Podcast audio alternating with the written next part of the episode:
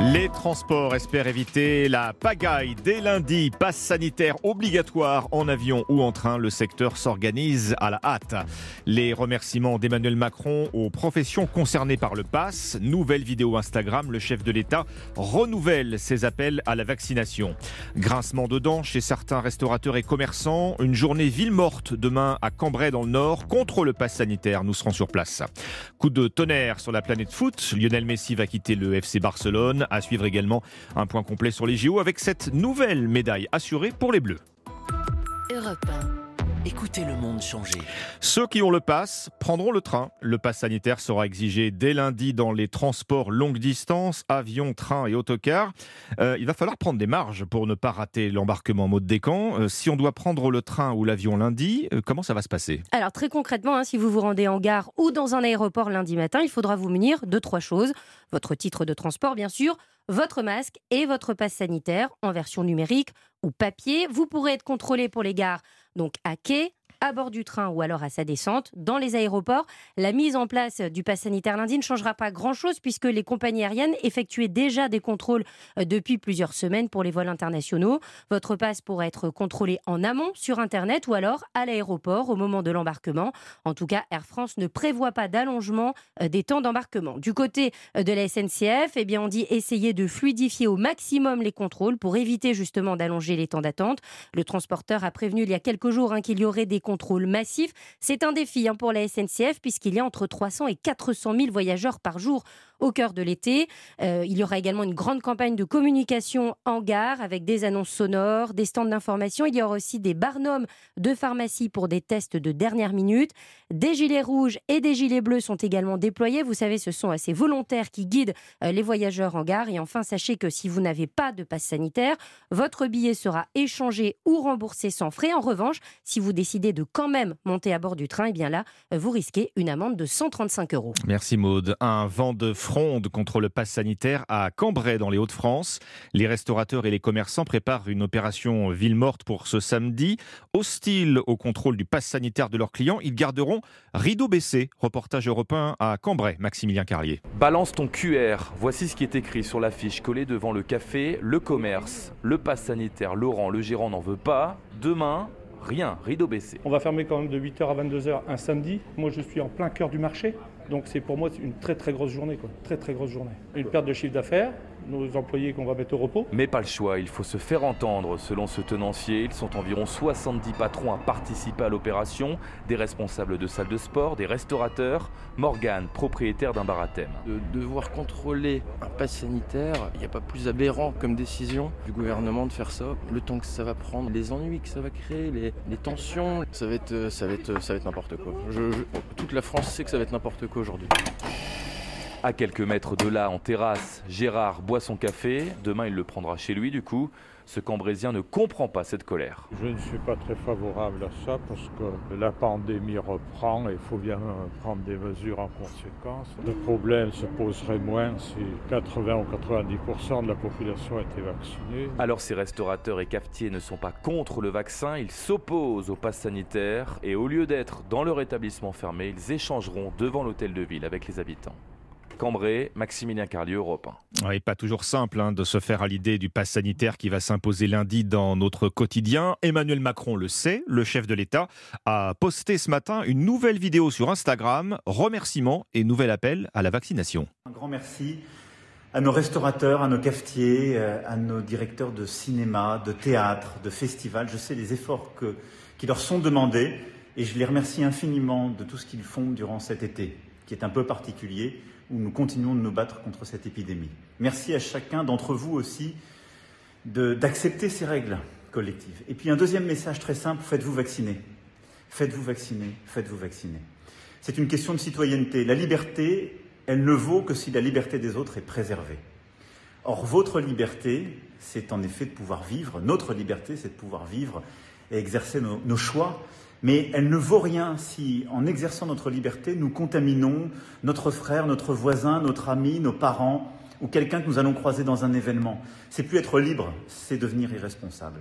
Le pass sanitaire étendu en France à partir de lundi prochain, donc, et dès aujourd'hui en Italie. Nos voisins italiens l'appellent le pass vert, Caroline Baudry, et pour eux, ça y est, euh, depuis ce matin, c'est obligatoire. Oui, pour entrer dans une salle de cinéma, un musée, une salle de sport ou encore pour s'installer à table à l'intérieur d'un restaurant dans les quartiers touristiques à Rome. Ces restaurateurs s'y préparent depuis deux semaines déjà. Ils ont accueilli et contrôlé leurs premiers clients ce matin. On a une application pour scanner les passes verts. Bon, c'est pas très sympa de demander ça à nos clients, mais si on peut faire quelque chose pour aider avec cette pandémie, c'est bien de le faire. Pour moi, ce n'est pas assez. On ne peut pas demander la pièce d'identité.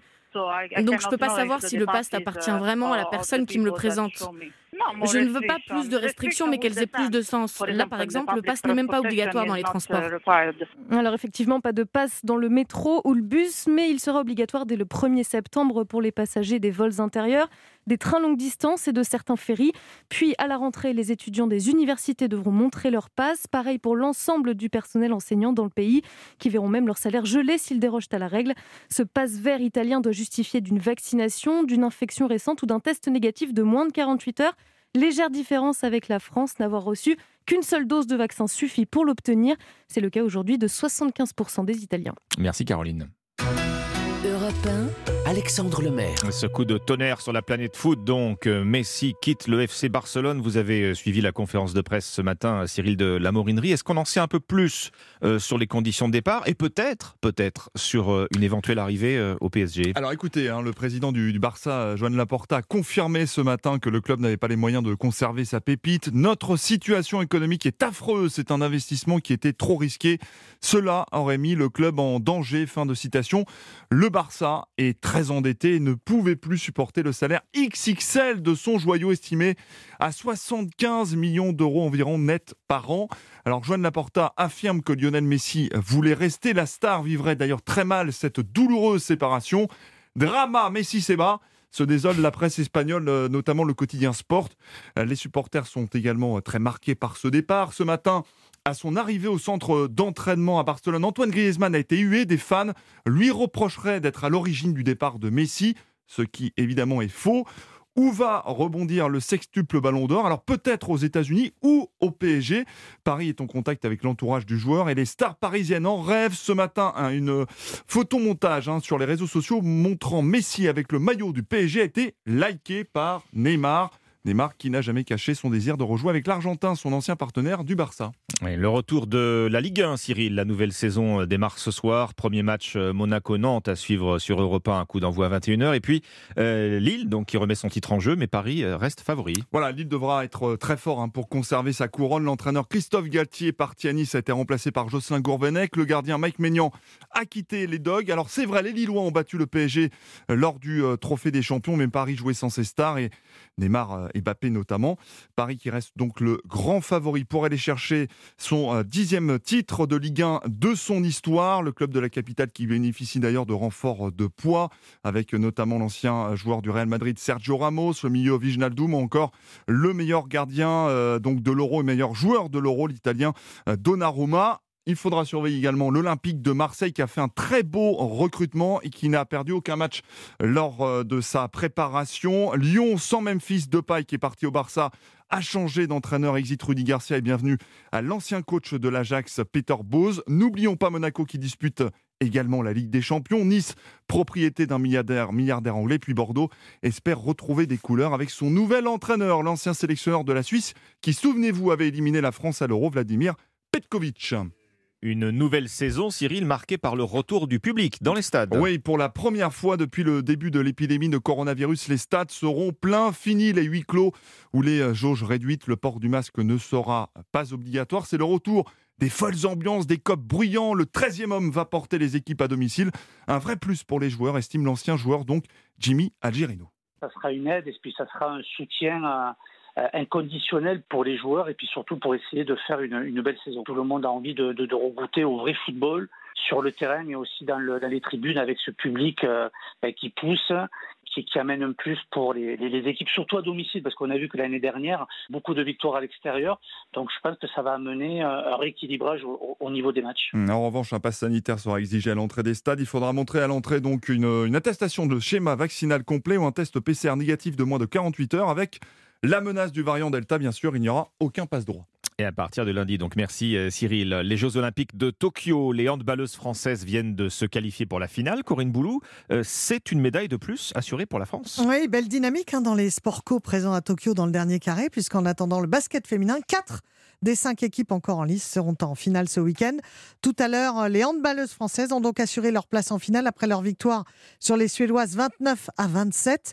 Le hand féminin s'offre ainsi sa deuxième finale consécutive olympique et peut encore rêver d'un premier titre euh, dans son histoire. De quoi savourer déjà, comme le reconnaît le sélectionneur des handballeuses, Olivier Krambols. Bien sûr, nous sommes très heureux. C'est une grande euh, victoire. Une grande victoire parce que le niveau de jeu était euh, assez exceptionnel. On savait que c'était une excellente équipe qui a fait des progrès euh, remarquables depuis, euh, depuis quelques mois. On a réussi à, garder la, tête froide en deuxième mi-temps quand euh, on avait fait un écart et que la Suède revenait vers nous. On a continué à marquer des buts.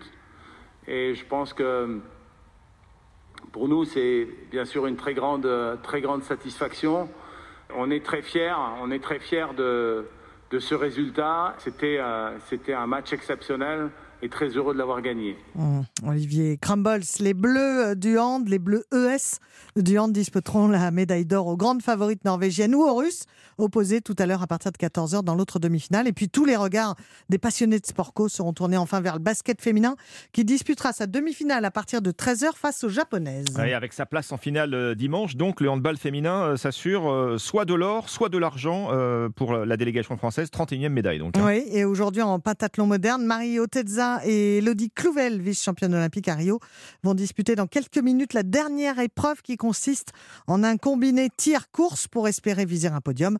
En escalade, Anouk Jobert participe en ce moment à la finale. Podium définitif vers 15h. On termine sur la déception du marcheur Johan Diniz, le maudit des Jeux Olympiques. Oui, il a abandonné cette nuit dans le 50 km marche avant le 30e kilomètre. Il avait pourtant bien commencé la course aux avant-postes, mais à 43 ans, le Rémois a été trahi par son corps. Comme en 2008 aux Jeux de Pékin, aux Jeux de Londres en 2012, il avait euh, appris sa disqualification une fois la ligne franchie et aux Jeux de Rio en 2016, en tête jusqu'à la mi-course, il avait terminé dans la douleur à une huitième place, 150 km marche à Sapporo dans le nord du Japon. Johan Diniz a jeté l'éponge après 2h15 d'efforts. Sans doute la course de trop, a dit le champion du monde 2017, multiple champion d'Europe et détenteur du record du monde, qui tire, donc sa révérence sur cette déception. Le 50 km km marche disparaît du programme olympique pour laisser place à Paris en 2024 à une épreuve de marche par équipe mixte. Corinne Boulou du service des sports d'Europe 1. Huit adolescents blessés dans un accident de minibus ce matin sur l'A75 dans le Cantal. L'un d'entre eux a été transporté en hélicoptère en urgence absolue. Le groupe originaire d'Amiens se rendait en colonie de vacances au Cap d'Agde. La rentrée dans moins d'un mois, déjà, pour les étudiants, comme chaque année, ça veut dire la course à la recherche d'un logement. Peu d'offres et plus de demandes, toujours plus. Près de 3 millions d'étudiants vont faire leur rentrée. Or, euh, la pandémie, complique encore euh, les recherches. Pour trouver un studio, une colocation, c'est un véritable parcours du combattant au CNTR. Son entrée dans les études supérieures à Bordeaux, Jade l'attendait avec impatience, mais comme beaucoup de ses amis, le rêve d'avoir son propre logement s'est confronté à la réalité du marché. En plus d'un mois de recherche, impossible de trouver une colocation avec son budget de 450 euros. Comme je suis boursière, bah, j'ai pas notamment euh, un énorme budget. J'ai pas eu d'autre choix en fait de m'installer avec mon copain parce que euh, le budget s'est divisé par deux en fait. En plus, je voyais que bah, ça approchait la rentrée. J'avais trop peur juste de me retrouver simplement à la rue, de pas pouvoir suivre correctement mes études à la rentrée. Une angoisse amplifiée par le Covid. Cette année, de nombreux étudiants ne peuvent pas compter sur le salaire d'un petit boulot, explique Paul Maillot, président de la Fédération des associations générales étudiantes. Le fait que les jeunes n'aient pas pu travailler pendant la période estivale va forcément impacter la question du logement, puisque c'est le premier poste de dépense chez les jeunes. Même si On a quand même la réouverture de certains lieux où des jeunes peuvent travailler, c'est pas la grande majorité. Une situation compliquée et cela ne devrait pas s'arranger en septembre à cause du flou autour de la rentrée universitaire selon Marianne Offray, elle est directrice de l'Union nationale pour l'habitat des jeunes. Est-ce que oui ou non les étudiants vont prendre le risque de louer un logement alors qu'ils ne savent même pas si la, la quatrième vague changera l'organisation des cours? Ça va être une rentrée très particulière en ce sens-là. Pour elle, plus que jamais, la solution ce serait de multiplier les logements sociaux destinés aux jeunes